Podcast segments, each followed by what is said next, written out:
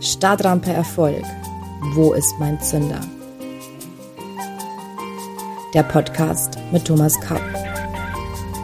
Prägnant und provokativ.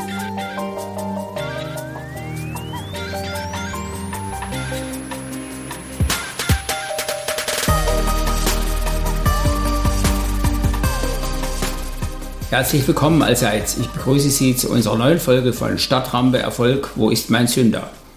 Heute sprechen wir über weitere Facetten der mentalen Stärke.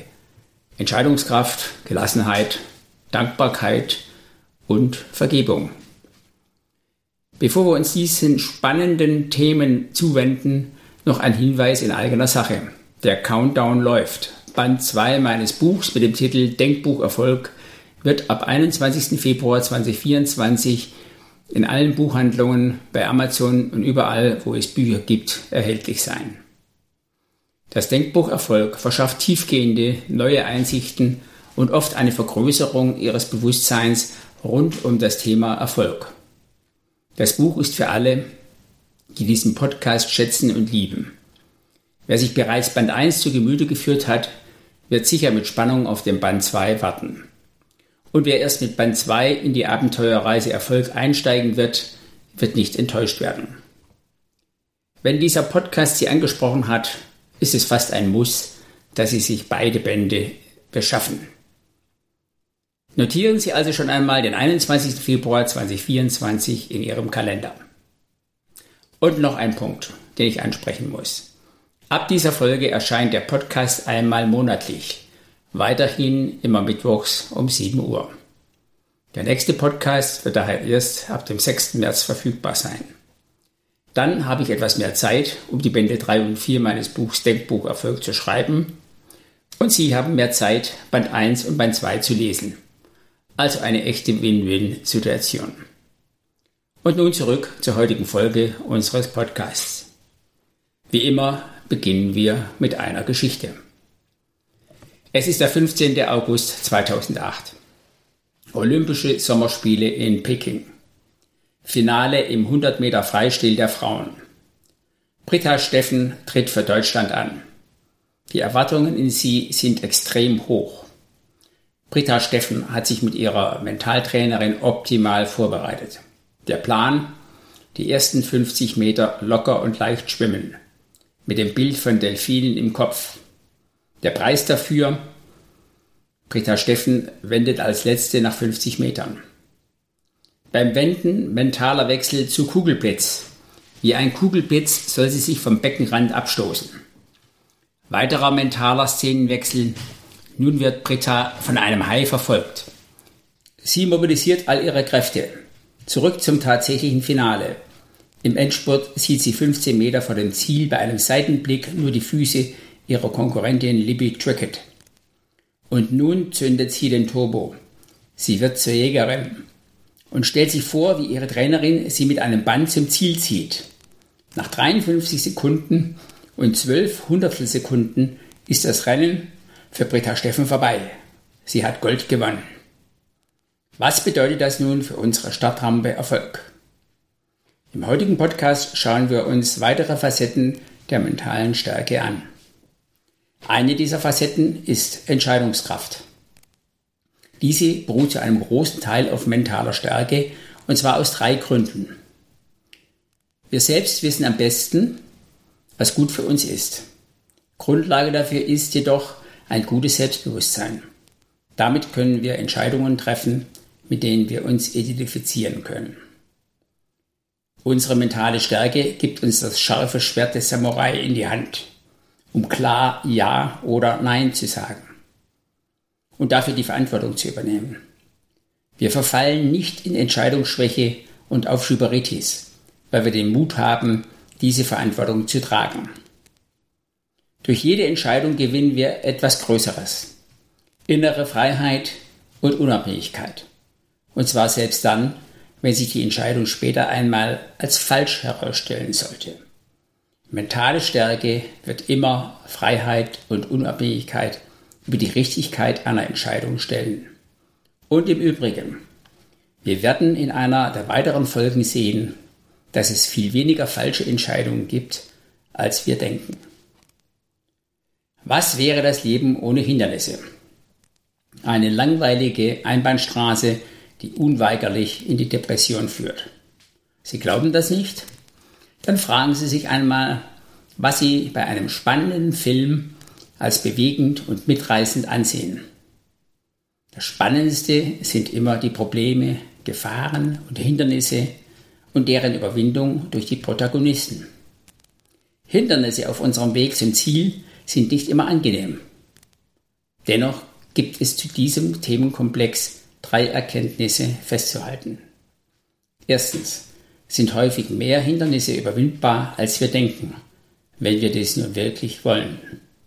Zweitens werden wir ein Hindernis sehr viel leichter umgehen oder auf die eine oder andere Weise aus dem Weg räumen können, wenn wir uns mit ihm intensiv auseinandersetzen und kreativ nach Lösungen Ausschau halten.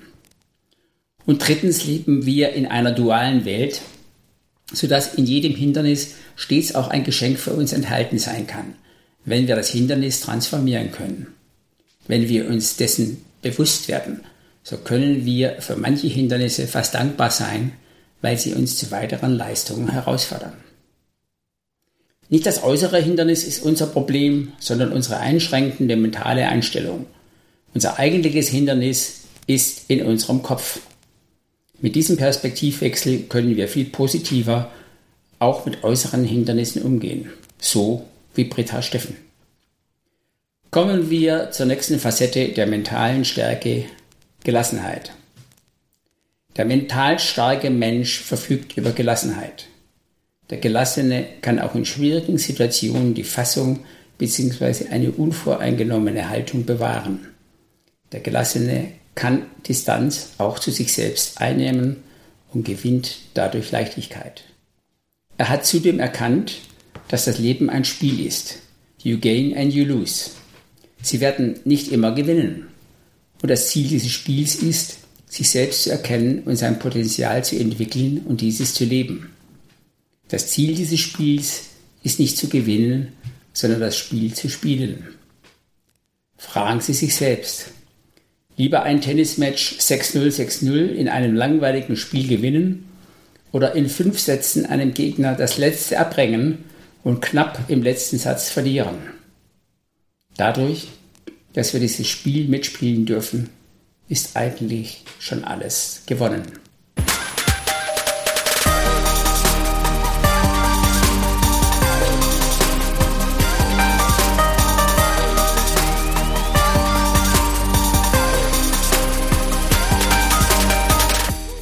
Dankbarkeit ist eine weitere Facette der mentalen Stärke.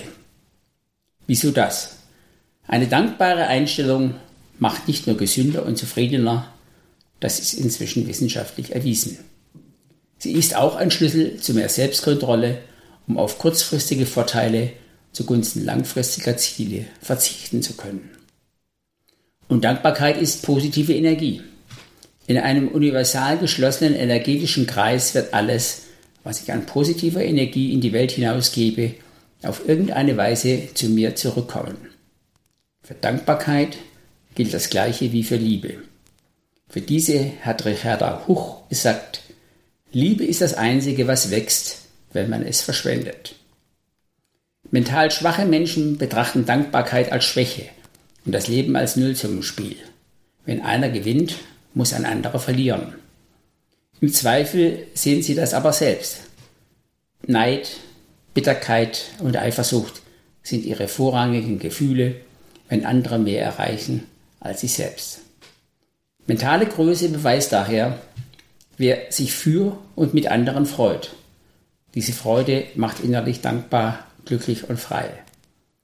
Wer diese positive Energie auf der Straße liegen lässt, hat es im Leben schwerer. Gerade in der heutigen Zeit sollten wir über Dankbarkeit immer wieder einmal nachdenken. Vielfach sehen wir einfach nicht mehr, wofür wir alles dankbar sein können. Kommen wir zur letzten Facette der mentalen Stärke, Vergebung und Versöhnung. Vergebung hat als Qualität längst ihre religiösen Wurzeln verlassen und einen festen Platz in Psychologie und Psychotherapie erlangt. Vergebung ist eine wesentliche Qualität in unserem Zusammenleben mit anderen Menschen. Das ist das menschliche Paradox. Wir brauchen Beziehungen, um zu überleben, und gleichzeitig ist es im Zusammenleben mit anderen unvermeidbar, dass eine Person enttäuscht, verletzt, beleidigt oder anderweitig beschädigt wird. Solche Verletzungen können unter anderem zu Ärger, Wut, Hass, Aggression und Gewalt führen. Wenn in solchen Fällen nie die Chance auf Vergebung besteht, wird sich die Aggressionsspirale immer weiter aufbauen. Der mental starke Mensch kann vergeben. Eine Steigerungsform der Vergebung ist die Versöhnung. Bei der Vergebung wird eine Schuld gestrichen, ihre ehemalige Existenz jedoch nicht gelöscht. Die Schuld bleibt als Erinnerungsposten in der Bilanz erhalten. Bei der Versöhnung, die nichts mit Söhnen, sondern mit Versöhnen zu tun hat, wird die alte Schuld vollständig gelöscht und aufgehoben. Vergebung und Versöhnung unterscheiden sich in zwei Punkten. Erstens, Vergebung blickt immer noch in die Vergangenheit und hält implizit das hierarchische Verhältnis von ehemals schuldigem Täter und vergebendem Opfer aufrecht. Und zweitens, Versöhnung blickt in die Zukunft und kennt keine Hierarchie mehr. Der Unterschied ist also mehr als Wortspielerei. Ein gelingendes Leben ist wohl nur möglich, wenn wir uns mit der Welt versöhnen. Und zuletzt die gute Nachricht für Sie alle. Mentale Stärke kann man trainieren. Denken Sie an Britta Steffen. Lassen Sie sich durch das überwältigende Angebot auf dem Markt nicht entmutigen. Fangen Sie ganz klein an und folgen zunächst dem Rat von Stanford-Professor Bernhard Roth. Verzichten Sie künftig einfach auf die Wörter aber und müssen. Für heute sind wir damit fast am Ende. Wie immer gibt es für Sie noch zwei Impulse, liebe Zuhörerinnen und Zuhörer, ein Zitat und eine Frage zum Nachdenken. Das Zitat stammt heute von Fernando Pessoa. Stark sein bedeutet, fühlen zu können. Und die persönliche Frage für Sie lautet, wie steht es um Ihre Gelassenheit und Ihre Fähigkeit zur Vergebung? Das war es für heute. In der nächsten Folge, wie gesagt in einem Monat am 6. März, sprechen wir über Commitment. Bis dahin verbleibe ich mit den besten Wünschen, Ihr Thomas Kapp.